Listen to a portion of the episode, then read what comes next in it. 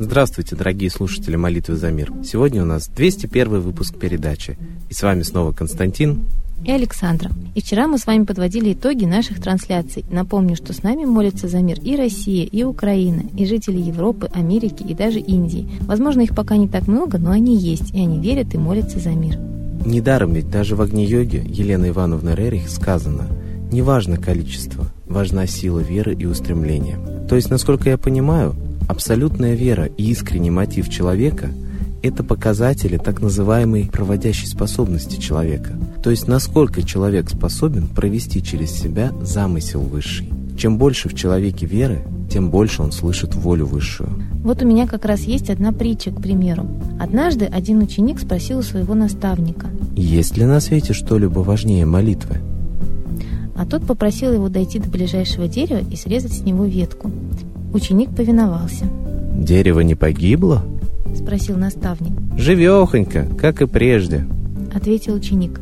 «В таком случае отправляйся к нему снова и переруби у него корни», — настаивал дальше учитель. «Если я это сделаю так, дерево засохнет». Тогда наставник молвил. «Молитвы — суть ветви древа, а корень его — вера. Ведь вера может выжить без молитв, а вот молитвы без веры не бывает».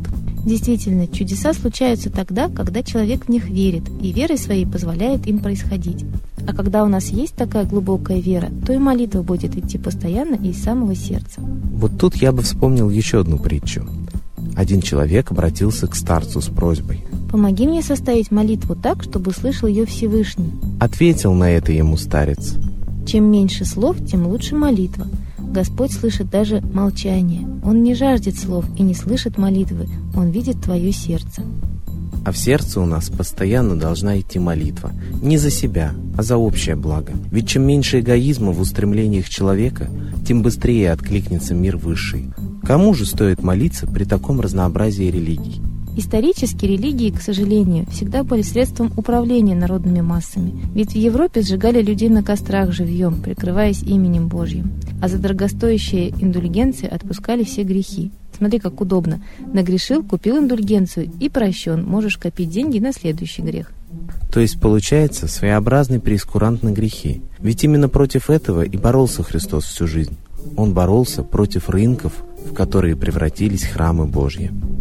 В России, конечно же, не было костров Инквизиции, но вот вспомните, как вводилось христианство на Руси, огнем и мечом. Сколько же тысяч людей было так сожжено заживо за отказ принять новую веру во времена князя Владимира.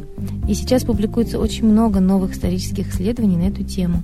А предки наши поклонялись Солнцу, жили в гармонии и мире с природными силами. К сожалению, древний ведический культ Руси не сохранился до нашего времени. Уж слишком многие приложили массу усилий для этого. Мы уже не раз говорили, что верховным божеством у наших предков был именно солнечный Митра. Собственно говоря, почитали его практически на всей планете, о чем говорят сегодня многие археологические находки. Только имена со временем трансформировались. Так, на Востоке он известен под именем Майтреи, а многие философские и эзотерические учения говорят нам, что именно эта высшая божественная сущность и поведет людей в новую эпоху развития, а именно в Золотой век, который по всем предсказаниям уже начинается. Так что мы призываем обращаться в молитве к древнему русскому богу Митре и просить его о том, чтобы не допустил он Третьей мировой войны на планете, чтобы настигло воздаяние всех тех, кто хочет эту войну развязать. Молитесь за мир и верьте, что вы слышны и молитвой своей помогаете миру. А мы передаем слово Светлане Ладе Русь.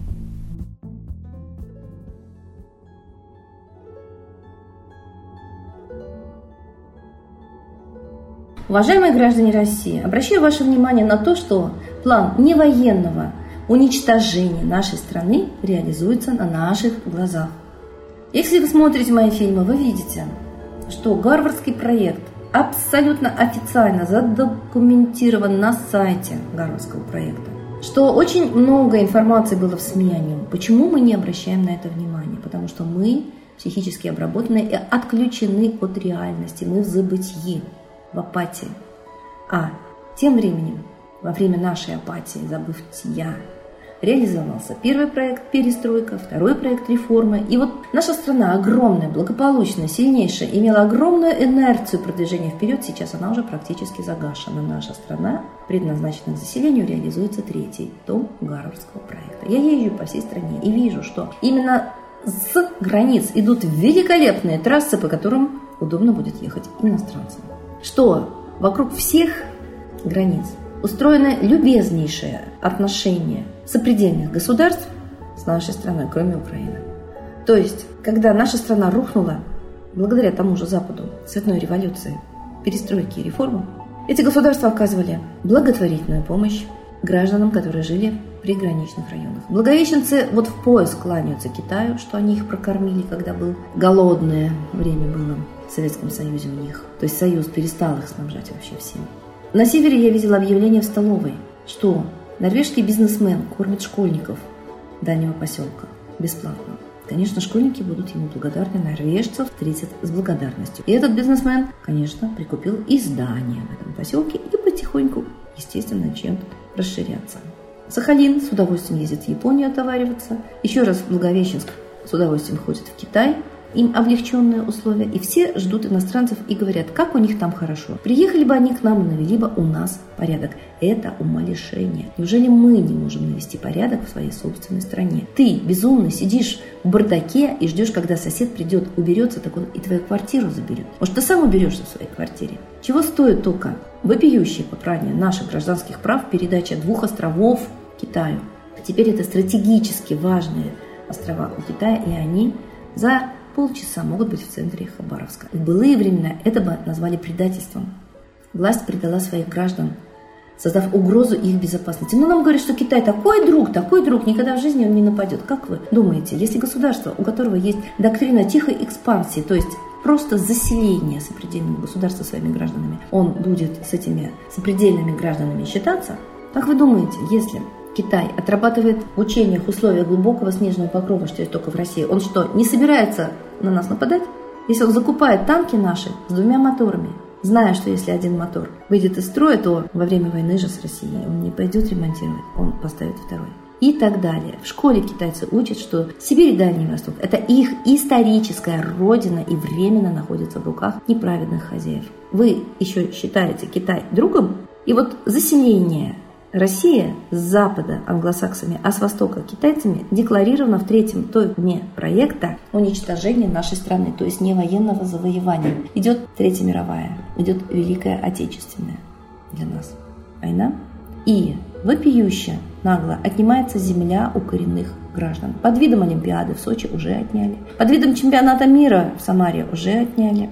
Вдоль всей железной дороги по границам с Китаем стоят теплицы, которые химизируют землю, делают ее непригодной для земледелия, мы это знаем. И вот, наконец, по данным Читинского МВД, митинг, который состоится против того, чтобы основная земля, 115 тысяч гектаров Чеченской области, была отдана китайцам, состоится 30 августа.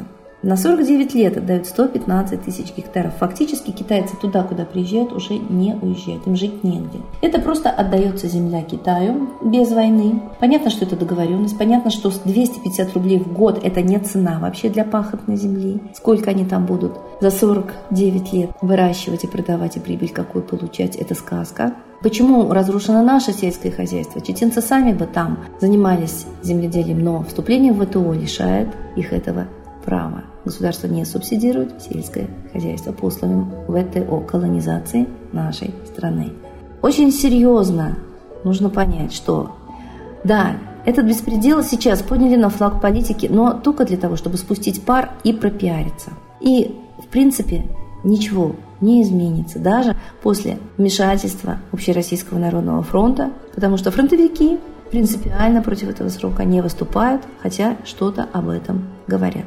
В начале июня правительство Забайкальского края подписало протокол о намерениях с компанией Китая УАЭ Диньбан. Посмотрите, даже сейчас на Первом канале реклама уже начинает на 10-20% состоять из узкоглазых граждан из иероглифов и их стиля. Нас приучают, приучают, приучают ненавязчиво, потом половина, а потом вообще однажды, как говорят пророки, есть эти пророчества зафиксированные в сети, мы проснемся в Китае.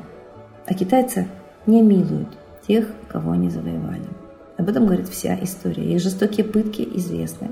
Их жестокие методы борьбы противникам тоже известны. Смотрите фильм «Обманутая Россия», которая выходит на днях именно об исторических отношениях Китая и России. Итак, это звонок. Очень тревожный. Я бы сказала, сирена военная. И нам нужно его услышать. Выселяют коренных жителей России с любых мест, если они понадобятся иностранцам. Для Олимпиады, для чемпионата, для земледения, для чего угодно. Кто же во главе нашей страны?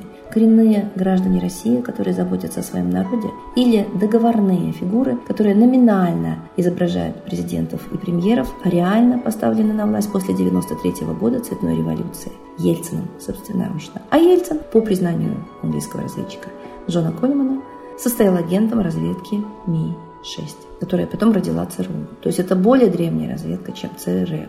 Кто же нами правит? Агенты ЦРУ и МИ-6? Задайте себе этот вопрос. В вашу ли пользу они правят? Какие законы они принимают? Я думаю, что вот это самое главное для вас. Понимать, а не отвлекаться, не упадать за бытие, не махать рукой. Иначе великий русский народ с его смекалкой, рациональным мышлением, богатырским духом канет в лету небытие. И вы будете в этом виноваты. Защитите свою землю.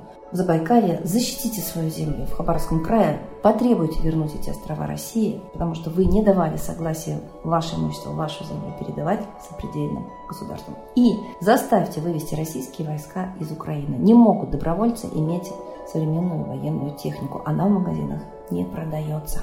Это рационально. И когда мы слышим, что Путин говорит, что российской армии там нет, мы можем чувствовать, что нам просто плюнули в глаза. Нельзя играть роль идиотов, которую нам предназначили наши завоеватели. Давайте поставим их в идиотское положение. С Богом!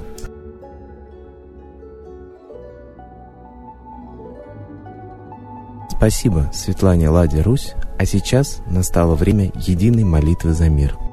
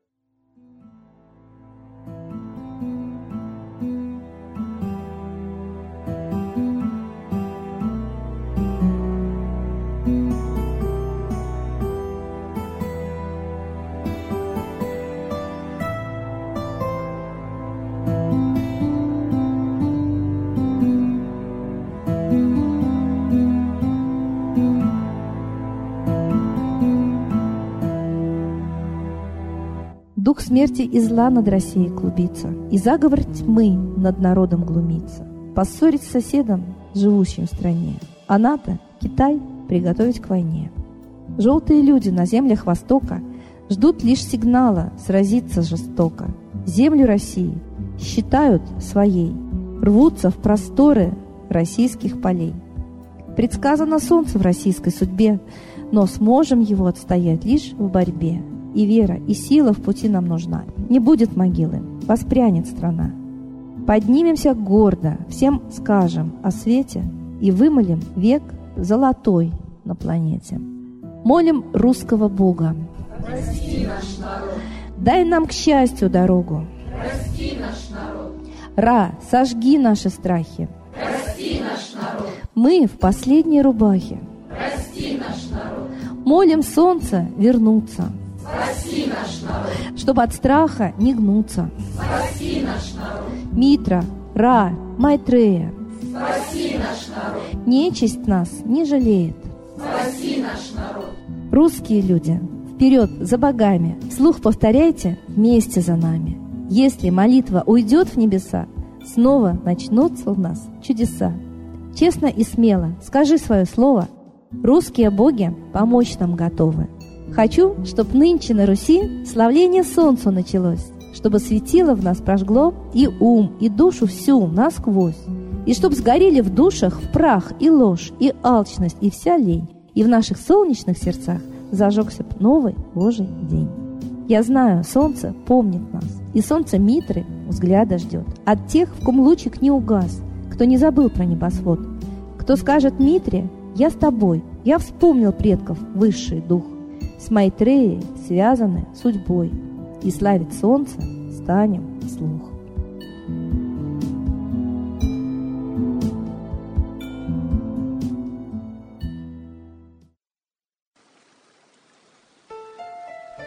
Новый порядок несет сатана.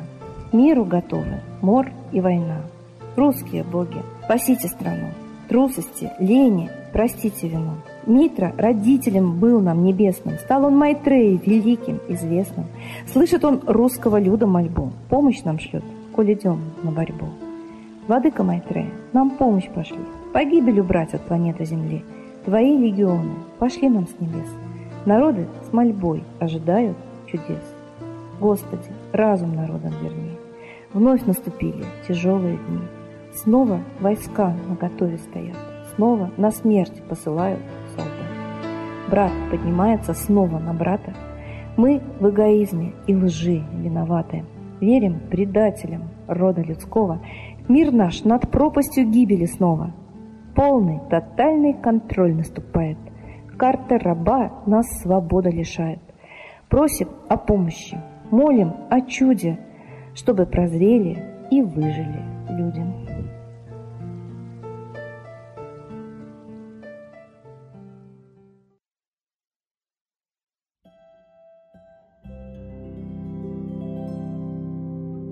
Спасибо всем, кто был с нами сегодня в молитве, а мы ждем вас на следующей трансляции.